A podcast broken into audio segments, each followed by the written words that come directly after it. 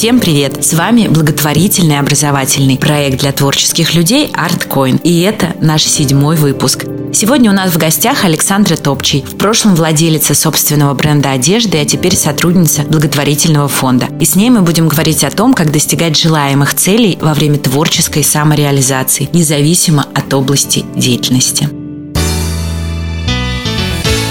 Я с детства рисовала.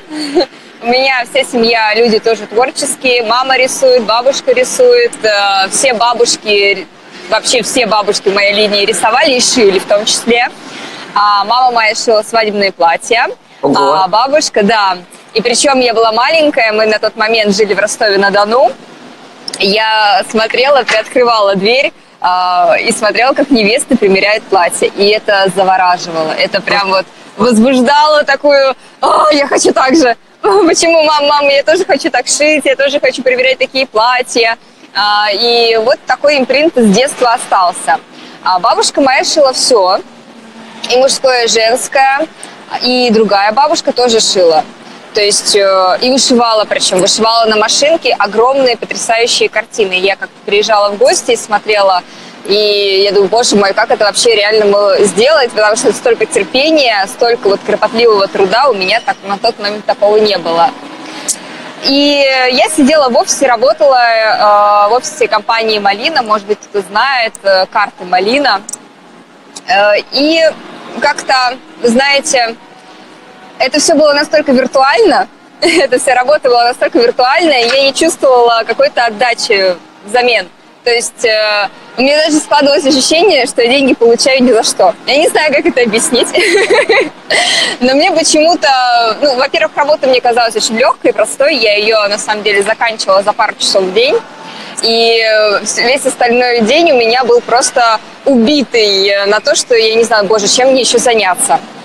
Я начала читать книги, я начала слушать аудиокниги, я начала ходить в библиотеку по вечерам. И в какой-то момент времени я поняла, что ну, меня это сковывает. Меня реально это сковывает. Эти вот занятость два часа в день, а остальные шесть ты просто просиживаешь на одном месте, они меня тормозят. И вот э, у меня есть одна техника, как изменить свою жизнь. Самая вот идеальная, ну, идеальная для меня, это представить, что так будет всегда. Вот этот день, который сейчас, и он у тебя будет всегда. Если этот день тебе нравится, ну как бы ок, а если не нравится, если такой холодок по телу, блин, что такое? Я не хочу, чтобы так было. Значит, момент пришел что-то менять. И э, с большой легкостью и радостью я попрощалась со всеми, рассказала своим коллегам, что я решила шить. А решила шить я потому что, во-первых, это все у меня было на виду, я знала, как это делать. А Потом э, я вдохновилась Ульяной Сергеенко. Я увидела потрясающие платья. Тогда еще был тренд на длинные платья, длинные юбки. Сейчас уже такого нет, но тогда это было. И я подумала, хочу такую юбку себе купить. Я зашла на сайт, зашла, посмотрела, сколько стоит одна юбка. Юбка стоила 83 тысячи рублей. Я поняла, это моя зарплата месячная. Окей. А, пожалуй, мне надо сшить ее самой. Вот. И я подумала, если у меня есть такой запрос в моем теле, в моем сознании, то наверняка у многих девушек тоже есть такой же запрос, которые, ну, ну не могут 83 тысячи отдать за одну юбку. Но они тоже хотят выглядеть так же. Я мечтала сразу большими шагами. Если уж делать э, бизнес, то нужно как минимум проверить спрос. Какой спрос? Я сшила сначала платье себе, причем э, это было мое первое в жизни платье вообще. Я шила его... Да, да. Я шила его себе э, с таким намерением, что его обязательно буду носить. То есть, что бы у меня ни получилось, обязательно буду носить. Это, ну, как творческое мое проявление. Я его шила и действительно носила. Я выложила эту фотографию в соцсетях, э, ВКонтакте. И мне сказали, о, круто, а что это ты делаешь? Я говорю, да, я. А мне тоже хочется. Ну, то есть, это все и начинается у всех. Ну, я подумала, окей, там, один, два, три человека заинтересовались, это хорошо. А, нужно эту историю продвигать. А, я решила создать группу и прямо в этой группе писать, что я шью. Вот-вот, смотрите, вот это мое первое платье, а вот такие фасоны мне нравятся, я могу тоже их создать. А вот так я рисую, смотрите, стала а, делать посты. Э, и просто так группа жить не будет, ее надо продвигать. Моя профессия это SMM, и я подумала, что я хочу взять и рискнуть и сделать продвижение без вложений. То есть, во-первых, я хотела сделать бизнес без вложений, потому что зачем рожать хромого ребенка? Я подумала, что нужно, чтобы он сначала сам себя показал, вырос на моих глазах, в моих руках. А, и я продвигала без вложений самостоятельно ручками заходила в женские группы, писала, ну, прям как есть. Знаешь, я тебя нашла вот в группе такой-то, такой-то девушки или в группе вот с такими-то интересами. Я шью платье, стоимость от стальки до скаль... ну, примерно такой стоимости, шью там в течение недели-двух, а, вот. И с радостью могла бы сделать что-то для тебя. И вот моя группа, смотри.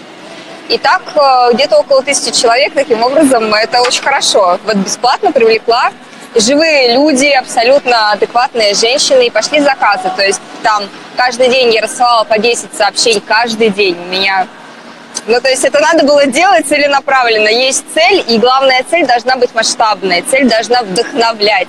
Если просто есть какая-то идея, ну, типа, я хочу там стать дизайнером, но если она тебя не вдохновляет, а как это понять, вдохновляет или нет? Если ты для нее что-то делаешь, что вдохновляет, потому что у тебя появляется сила и энергия на это, а если ты ничего не делаешь, то, ну, как бы не вдохновляет, значит, значит, не твоя цель просто. Надо искать что-то другое, что-то другое твое, где оно там где-то в глубине должно быть. В общем, это были мои первые шаги. Я шила дома. Наняла первую сотрудницу бесплатно, конечно, сначала. Но это была девочка-выпускница а, института, как раз вот связано с пошивом одежды. И я ей предложила пройти у меня практику. Почему бы и нет? Ну, то есть э, ей хорошо, и мне хорошо. А, первый опыт был не очень удачным, я все за нее переделала, в итоге шла все сама. И причем я удивлялась, для меня было удивительно, как человек, который проучился там пять лет в институте, ну вот, который занимается конкретно шитьем, может шить хуже, чем я. Я вот это вообще думаю, what the fuck? Ты, наверное, не туда пошла учиться, девочка. А вот, были неудачные опыты, конечно.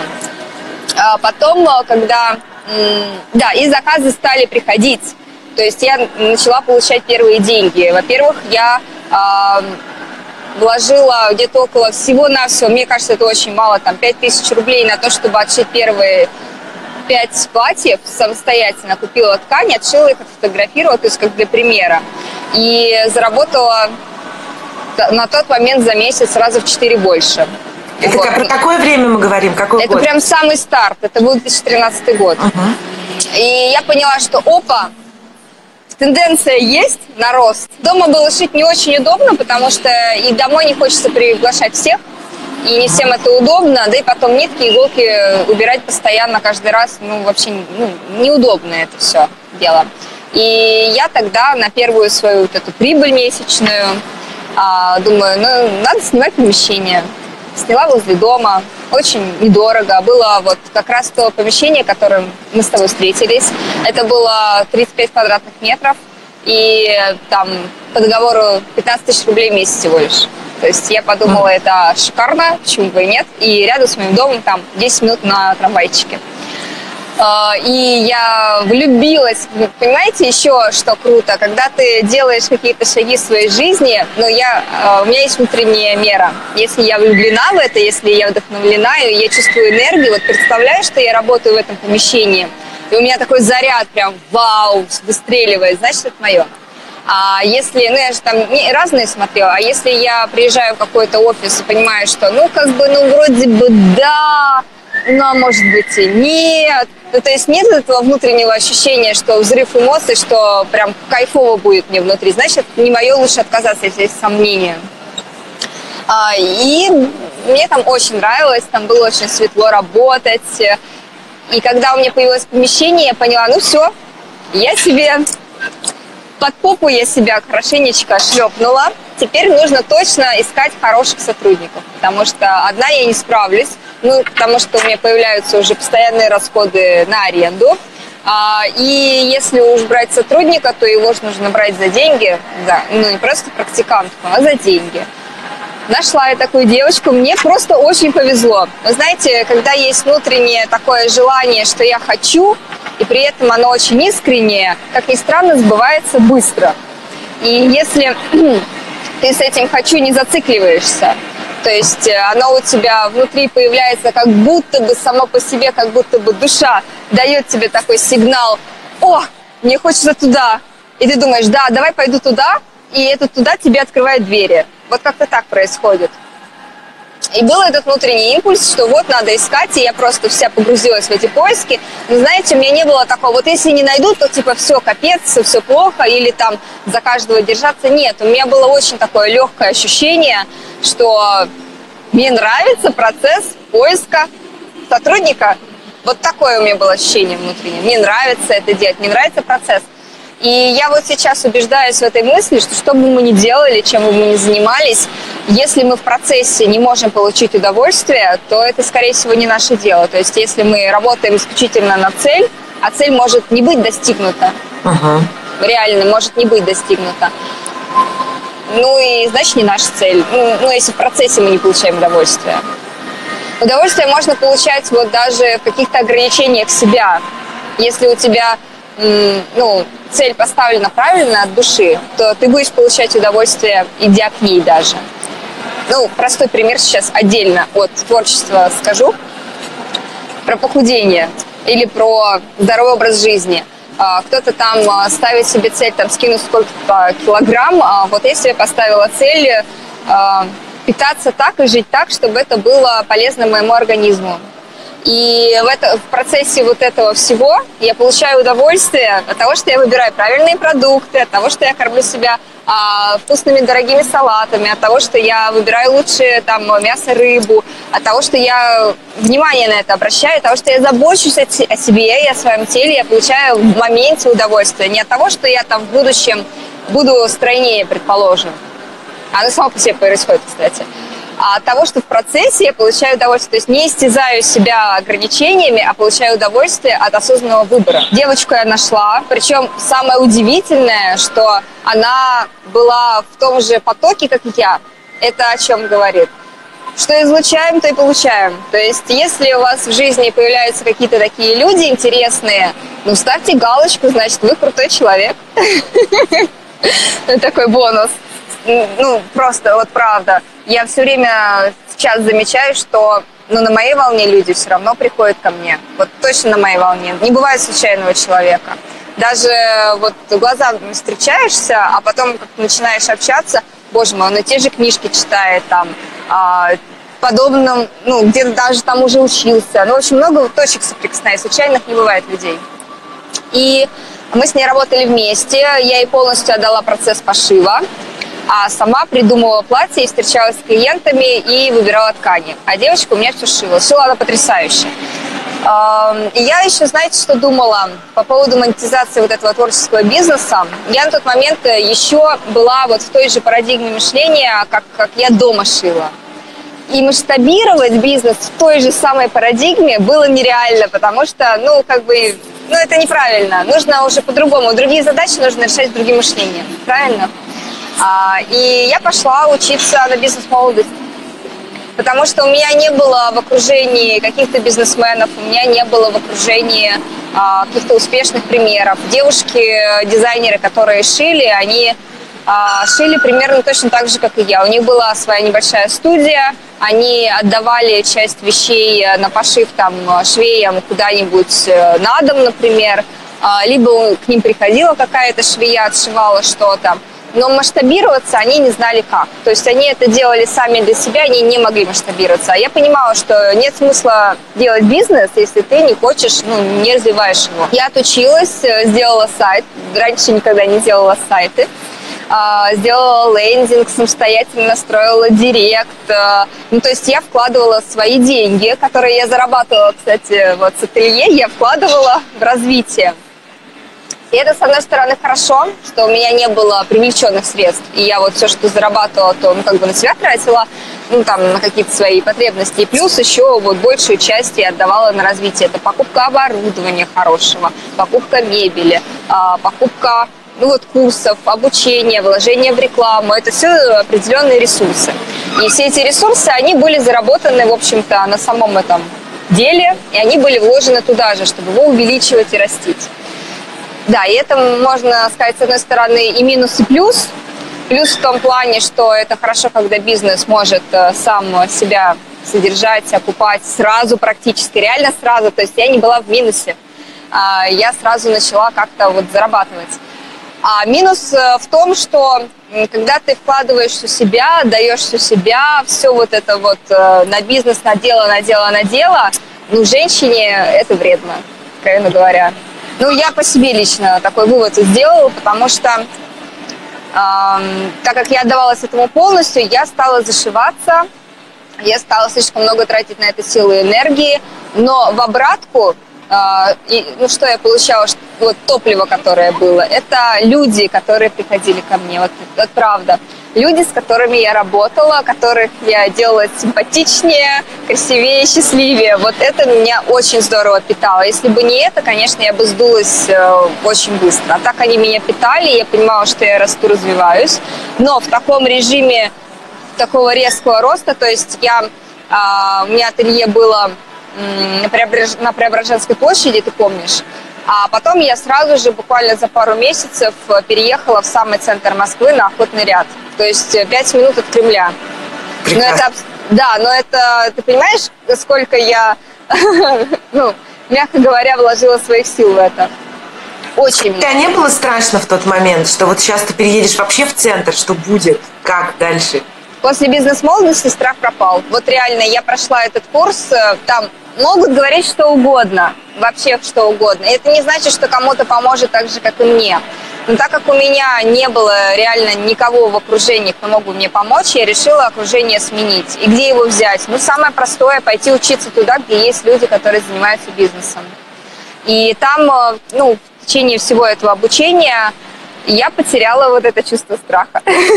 Ну, как потеряла? Я просто поняла, а что бояться-то? Ну, деньги, деньги и что? Я же никого не убиваю, я же никому ничего плохого не делаю. Там, ну, там, максимум, что может со мной плохого случиться, это что я могу закрыться. Но разве это плохо? Это неплохо вовсе. В нашей группе были миллионеры, которые в месяц зарабатывали миллионы которым просто нужен был новый стимул, что-то поменять, или какой-то новый бизнес начать, им нужна была вот эта энергия людей, толпы, чтобы это все поднять.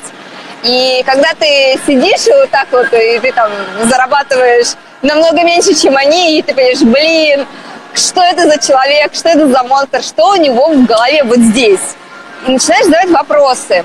И просто от этого взаимодействия людей у тебя начинает меняться мышление. И начинают приходить ответы сами. То есть это а, не как в математике 2 плюс 2 равно 4, а это как-то скорее даже метафизически в, моей, в моем случае происходило. То есть я начала с ними общаться, а потом стали приходить вот исчез страх, да, и стали приходить вот эти идеи, которые стали менять. Причем а, я их не вымучивала, эти мысли, а их как будто мне кто-то в голову положил случайно. Я такая, опа, спасибо за идею, супер, пойду делать. Вот, так это происходило. И эм, я, естественно, когда вот снимала это помещение, я думала, как мне еще привлекать людей бесплатно. Я вот стала проводить эти бесплатные курсы. А, ну, как курсы, встречи, женские встречи. А, чем они были хороши? Они меня реально зажигали. То есть я, когда приглашала девчонок, когда я это все организовывала, это тоже время, это тоже усилие, это вот договориться со спикером, найти спикера, чтобы он не опоздал, чтобы он приехал, чтобы вообще людей собрать, чтобы они пришли даже бесплатно. Это тоже, ну, мягко говоря, непросто. Но я зажигалась сама, и у меня были на это силы и энергии, потому что мне это нравилось. То есть я это делала бесплатно, реально бесплатно, и мне это нравилось ну как бесплатно, свои силы только вкладывала в это. Петр Осипов говорит, нужно страхи превращать в любовь. Ну и страх это вот, знаете, такой сгусток энергии, который вы еще не успели реализовать. Это ваш потенциал, который еще вот такой вот э, скомканный и вот тяжелый, а когда вы туда пойдете, он, наоборот, раскроется, как э, зеленый чай, цветок зеленого чая в чайнике, когда вы его заливаете кипятком. Ну что дальше? Да, у меня случился кризис. Так. Моя девочка, которая потрясающая, которая шикарно шила, она а, своей, ну, в общем, вышла замуж э, и переехала в другой город.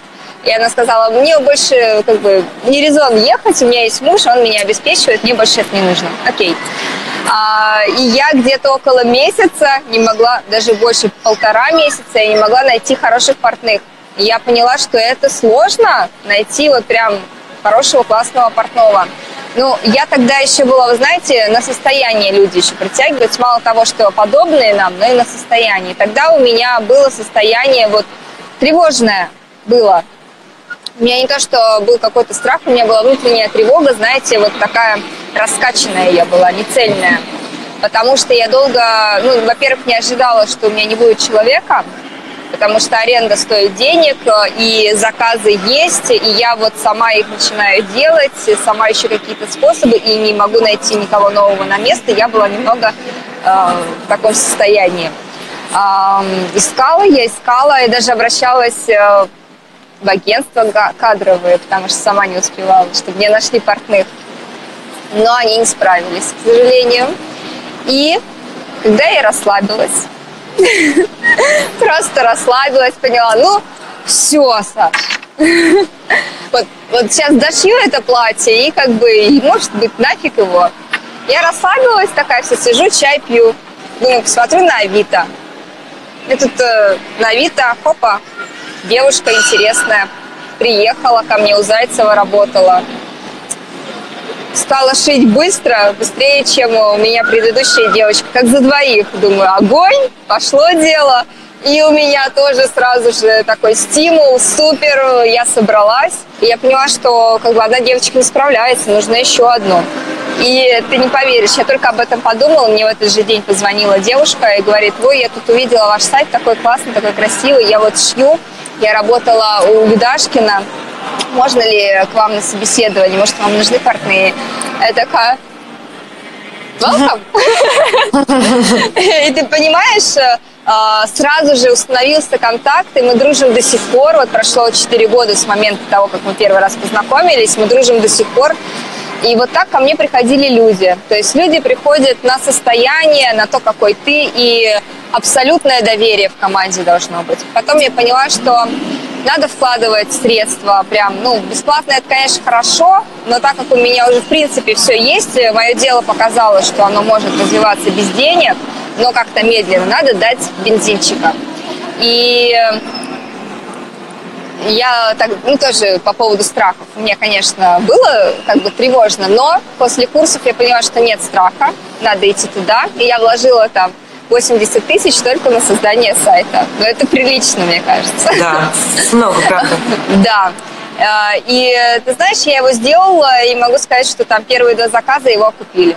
То есть э, это, это как раз говорит о том, что наши страхи. То есть э, было волнительно, понимаешь, было волнительно.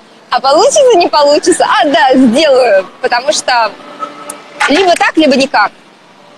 Ну Сделала, да. получилось. А, так, что там, что там, что там еще? Мы работали, работали, было все замечательно. Потом случился кризис с рублем. А у нас же все импортное. У нас же все ткани, все привозные. И начались проблемы с поставками. А. А, начались там а, некоторые дела по стоимости. Естественно, стоимость платья в конечном итоге она ну, возросла ну, почти в два раза. Ага. Если учитывать те хорошие, офигенные ткани, которые мы использовали. Ага. Мы использовали итальянский шелк дорогой, бархат дорогой. То есть там э, в конечном счете платье получалось э, ну, ну не меньше 30, 40, 50, вот так бывало. Может быть, это нужно просто, это может быть э, такие моменты, волнообразные движения твоего развития как человека в первую очередь. Потому что для меня бизнес это было развитие меня. Uh-huh. Это вот самое важное, я понимала, что я так развиваюсь. Я начинаю общаться с людьми, я так развиваюсь. Я меняю свое окружение, мои клиенты, они меня развивают а, там, общение с подчиненными, ну, то есть я не могла сказать подчиненные, но вот коллеги мои, то есть моя команда, общение с моей командой меня развивает в первую очередь.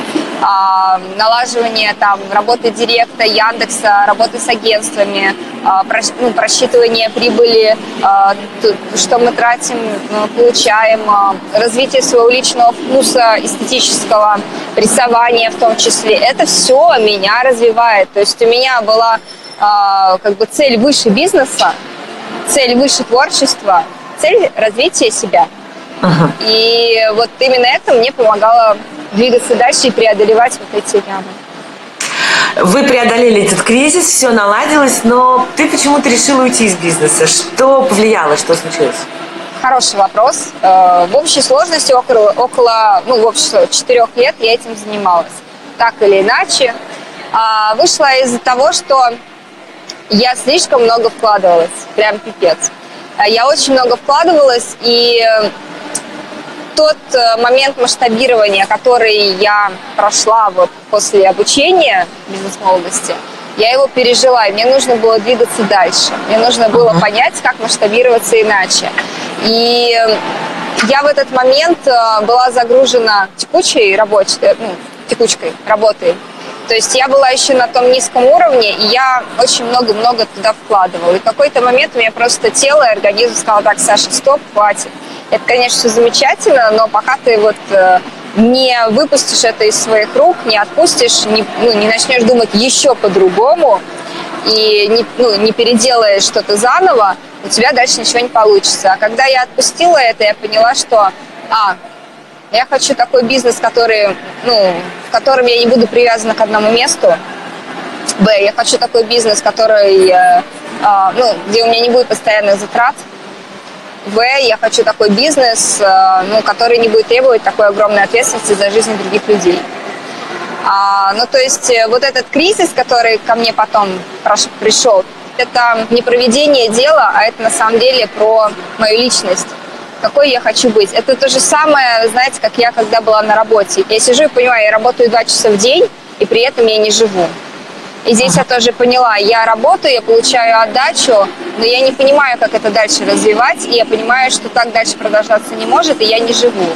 И когда я успокоилась и это ну, пережила внутри себя, ко мне пришли вот эти вот мысли осознания, каким я хочу видеть свое дело. Без привязки к одному месту, без такой вот мощнейшей ответственности, без постоянных затрат. Мне кажется, это достаточно разумно. Да, согласна.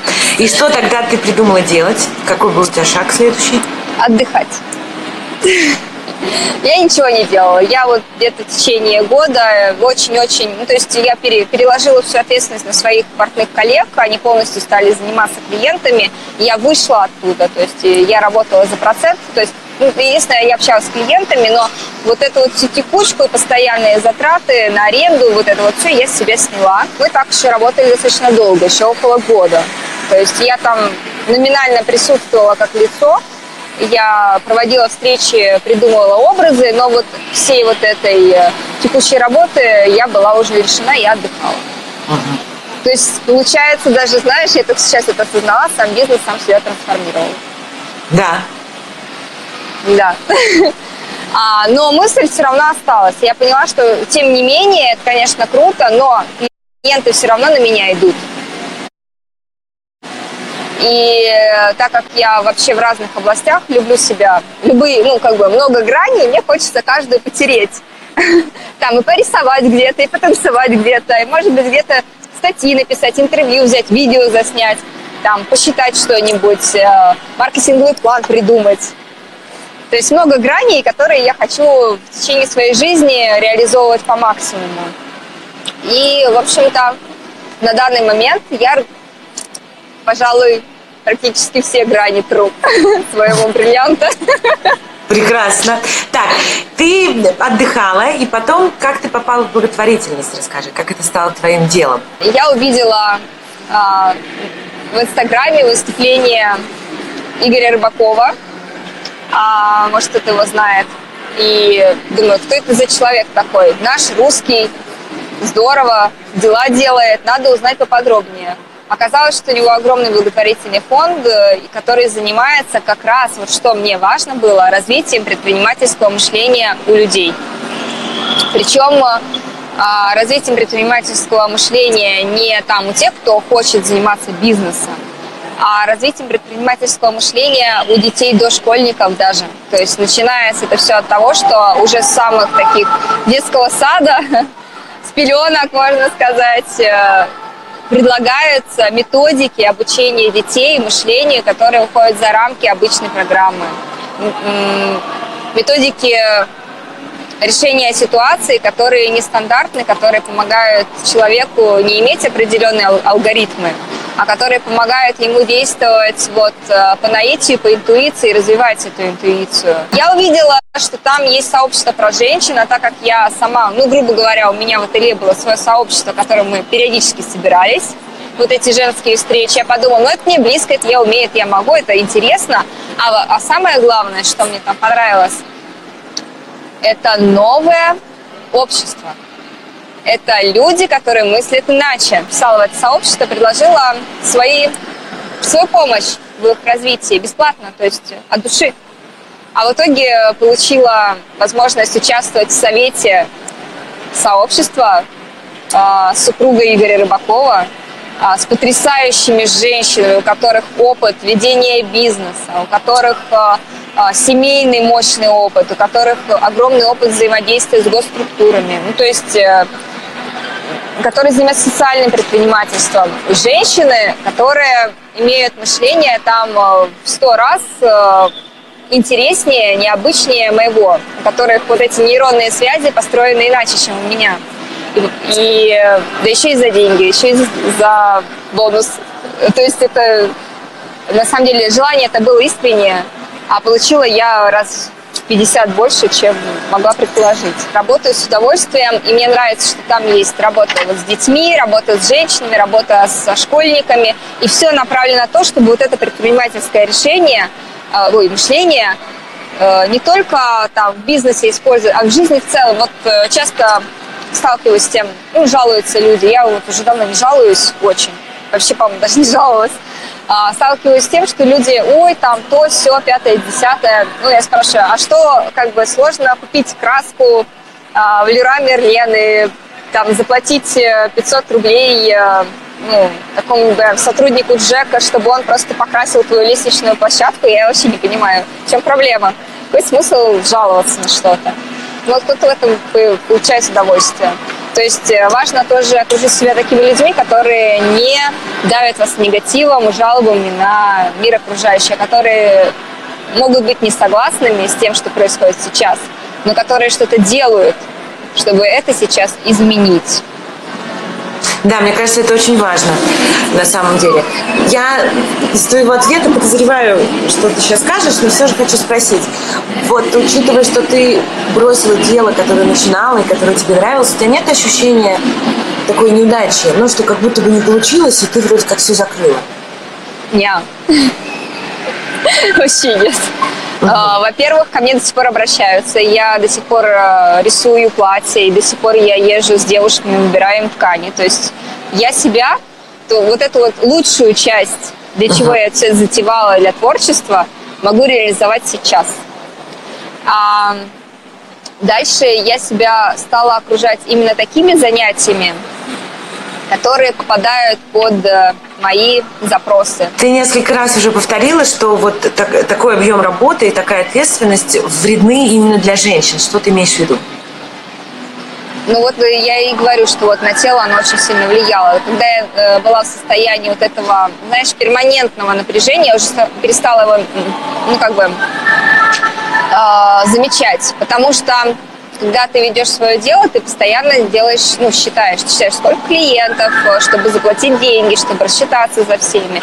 То есть такой идеальной картинки, чтобы ты не волновалась и были сплошные бабочки, особенно на начале, ну, вряд ли у кого будет.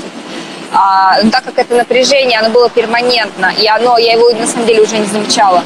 Понимаешь, я уже в этом жила, это, как говорят, э, постоянный стресс. Вот люди находятся в стрессе, перманентном, но они его ну, не замечают, потому что привыкает организм. Он уже перестал. Ему сначала было плохо, ему было горько, типа, что это такое там?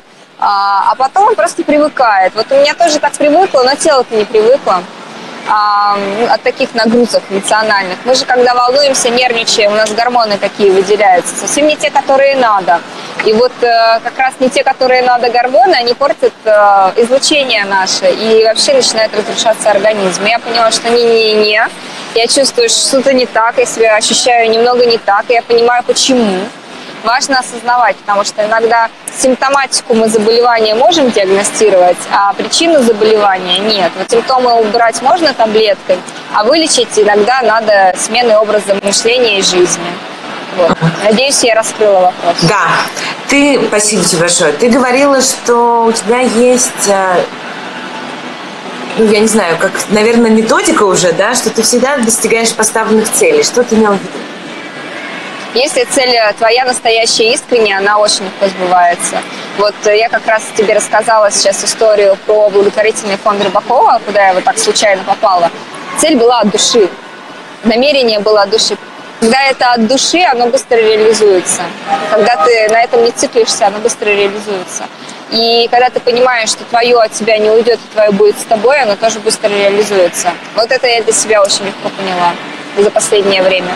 И очень, э, знаешь, даже надо проходить вот эти уроки испытания для того, чтобы прочувствовать, э, прочувствовать эти знания. Вроде бы одно дело ты слушаешь, слышишь, что там надо отпускать, надо быть в удовольствии, надо быть в моменте. А хрен ты это узнаешь, если ты не будешь не в моменте. Ну, то есть не сможешь ты никак э, э, отличить, я сейчас в моменте или не в моменте, а я сейчас э, нахожусь на пике своих возможностей или нет, если я не была никогда на дне. То есть вот эти жизненные уроки, они чем хороши? Что они тебя, тебе как раз понимают проживать эти вот истинные чувствами. Ну, я, например, так лучше понимаю. Наверное, поэтому со мной так действительность работает. То есть, если бы я не почувствовала, что такое гиперответственность, если бы я не почувствовала, что такое а, там вести свой бизнес, если бы я не прочувствовала это на своей шкуре, а просто бы услышала там от кого-то, то я бы, наверное, многого не поняла. Есть очень много убеждений, ты права, которые нам мешают, и мне кажется, в нашей стране очень много из них связано с творчеством. Давай, отличный вопрос. Например, про то, что художник должен быть голодным, или ты либо занимайся творчеством, часто говорят, да, искусством, либо иди деньги зарабатывай. Как будто бы это невозможно совместить. Как ты думаешь, это вот мешает и что с этим делать? Конечно, это мешает. Тут можно сказать э, ну, у меня, кстати, такого убеждения в голове нету. Потому что творческие люди на моей памяти могут зарабатывать очень много, очень круто, и очень круто себя выражать. А, и делать всякие сумасшедшие вещи, этим привлекать внимание, и люди, которые не могут себе позволить быть настолько свободными, они начинают платить за это, за вот это ощущение и посмотреть на вот это, вау, как ты делаешь так это, можно мне тоже прикоснуться, пожалуйста, и они за это платят они платят за состояние. Вот я по поводу убеждений. Если, ну, например, девушка, она закончила какой-то художественный вуз, у нее были, были там, какие-то фантазии, что, ну, предположим, а, не про бизнес, а про работу, да, сначала она думала, что ее там иллюстратором примут. А ее что-то принимают, и у нее это убеждение подтверждается, что да, творческие люди никому не нужны. Кому нужны вообще мои рисунки? Да? Кому они нужны? Да, Никому. Да. Никому не нужны. Никто не хочет за них платить. А тут надо порыться вот в чем. В корне этого убеждения. Раз оно подтверждается, значит оно чем-то тебе реально выгодно. И эта выгода не очевидна.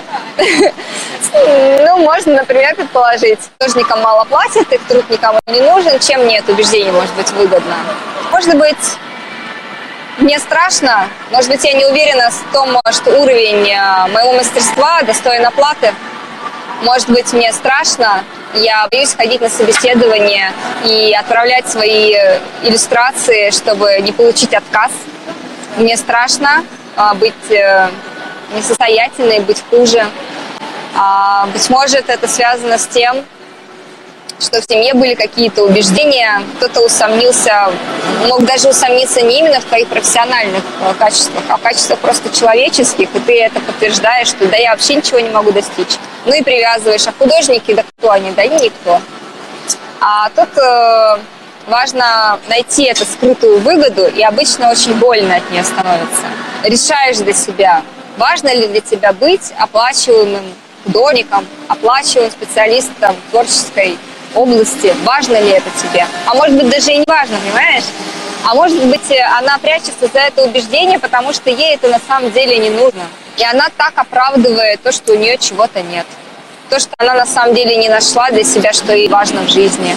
Так она может оправдать, э, что она не хочет встретиться с собой настоящей. Это варианты, это вариант. И когда ты понимаешь, э, ну, например, решаешь, что это для тебя реально важно, реализация как художник, А, напиши ощущения, которых ты будешь чувствовать, ну вот, если я реализовалась как художник, что я буду чувствовать? И вот прям прочувствовать какой-то подъем, восторг от других людей, там, почему бы и нет похвалу? Представить, как тебе на счет, э, ну, какой-нибудь на счет присылают деньги. Представить, как много людей пришло на твой мастер-класс в такую комнату, и все так смотрят, вау, она умеет это делать, как? Вот. Э, это все представить, и если эти чувства наполняют радостью, если внутри интуиция, вот этот огонечек, душа начинает трепетать, как бабочка говорит, да-да-да-да, я туда хочу, пожалуйста, пожалуйста, пусти меня туда. Эм, ну, ты принимаешь решение, что вот эти страхи, их нужно перекрыть, их нужно изменить. Пример э, личности, которая тебя вдохновляет в любой области. Вера Брежнева. А. Окей. И просто она меня вдохновляет тем, что она совмещает в себе женскую силу, именно мудрость, женскую мудрость. И она меня вдохновляет тем, что она вмещает в себе мужскую стойкость. Я, ну, и то есть в ней чувствуется и сила, и красота, и характер. И нет такого, ну, то есть они гармоничны. На самом деле это очень круто. Спасибо вам за то, что были с нами. Ставьте лайки и подписывайтесь, чтобы не пропустить следующий выпуск. А еще нам очень нравится читать ваши комментарии и вопросы, поэтому мы их очень ждем. Чудесного вам дня. Пока-пока.